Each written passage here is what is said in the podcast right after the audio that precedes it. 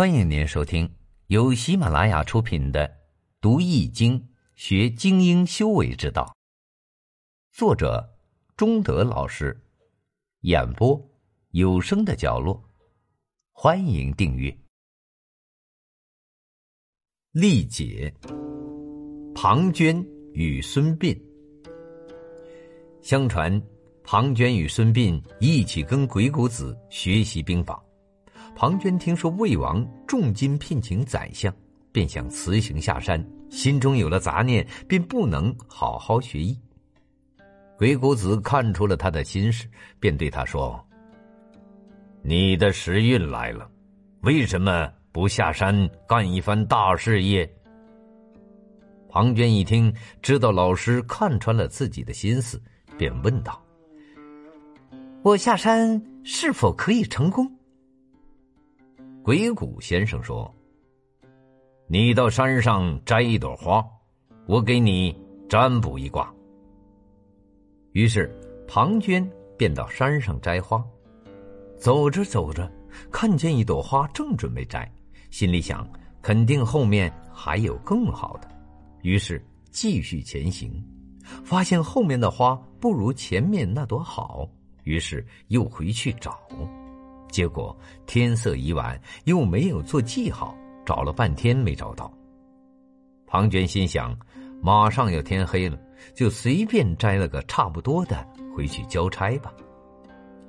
回去见到老师鬼谷子，庞涓感觉自己采的花不满意，就对老师说：“我采的是一朵野花，很是卑微。”鬼谷先生看了看花，说道。同样是花，又有什么贵贱之分呢？你采的这个花叫马兜铃，正好有十二朵，正是你发迹的年纪。见到太阳就枯萎了，说明你在魏国大有可为。但是你不能欺骗他人，否则他人也会欺骗你。下山前，我送你八个字：见羊而荣。御马而足。庞涓说：“弟子谨记教诲。”庞涓知道自己要下山了，又对同学孙膑说：“我们一起从小跟随老师学习兵法，就像亲兄弟一样。我下山有所成就，一定会推荐你共创大业。”孙膑说：“此话当真？”庞涓说：“如若失信，甘愿死于乱箭之中。”庞涓下山，按照老师的指点去了魏国。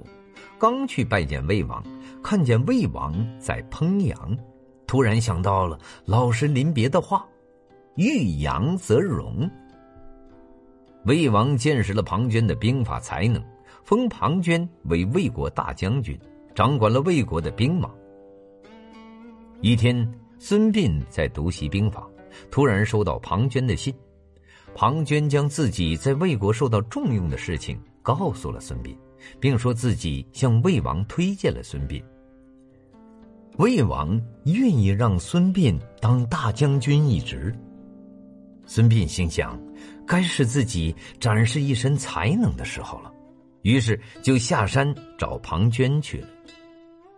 孙膑找到庞涓之后，庞涓大摆筵席，热情款待了孙膑。之后过了很久，就是不提推荐任职的事情。孙膑在魏国闲了很长一段时间。这一天，孙膑像往常一样在房间看书，突然房间闯进几个士兵，将他绑了起来。孙膑还不知道是怎么回事就将他押进了大牢。士卒对孙膑说：“你犯了私通卖国罪，就砍了孙膑的腿，并在脸上刺了犯罪标记的字样。”原来庞涓妒忌孙膑的才能，认为孙膑是自己的政敌，害怕孙膑抢了自己饭碗，就在魏王面前说孙膑坏话，设计陷害了自己的同门师兄。庞涓心想，把孙膑弄成残疾人，就对自己。构不成威胁了。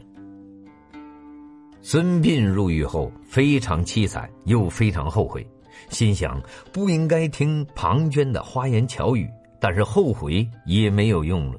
当下应该想办法脱身，再报仇雪恨。于是就装疯卖傻。玉竹将这个事情汇报给了大将军庞涓，庞涓不信，将孙膑扔入猪圈，结果孙膑和猪生活在一起。猪吃什么，他吃什么，甚至吃猪屎。后来庞涓渐渐相信孙膑是真疯了，就不把孙膑放在心上。孙膑却在一直等待逃跑的机会。一天，齐国使臣来魏国拜见魏王，孙膑就暗中见了使臣，并将自己在魏国的遭遇向使臣叙述了一遍。齐国使臣认为孙膑是个大才，便答应帮助孙膑逃脱。齐国使臣成功的利用自己回国的车队，把孙膑带到了齐国。孙膑到了齐国之后，齐王知道孙膑的才能，拜为齐国军师。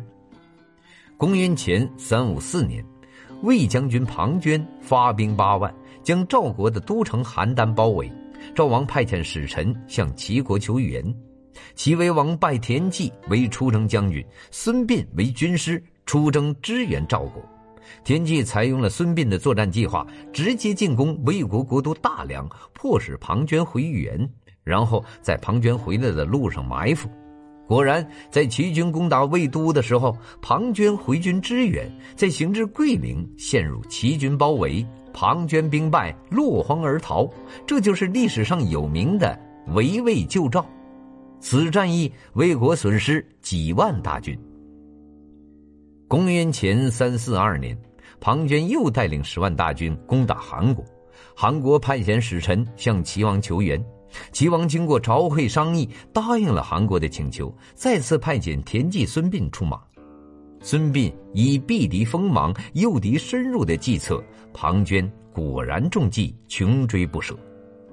齐军在马陵道设伏，大败庞涓，庞涓的十万兵马溃不成军。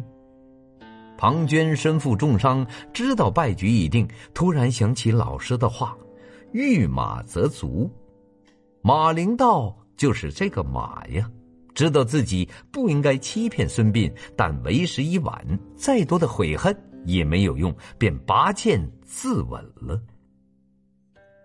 魏国在庞涓的手上损失了十几万兵马，从此从一个强国变成了一个弱国，国力再也没有以前那么强盛了。而孙膑却名声大振，成为我国著名的军事家，享誉四海。一个少年得志的人，本来前途无量，却突遭横祸，受尽凌辱，没有了双膝盖骨。但他能够凭借才华谋略，在人类军事史上立起一座不朽的丰碑，靠的是什么？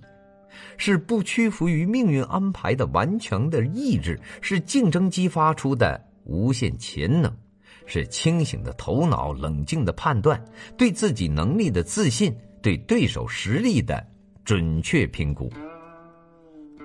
看起来是灭顶之灾，前路漫漫，危机四伏，胜算的几率微乎其微。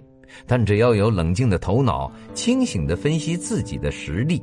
然后寻找转机。记住，你只能被打败，但绝对不能被打垮。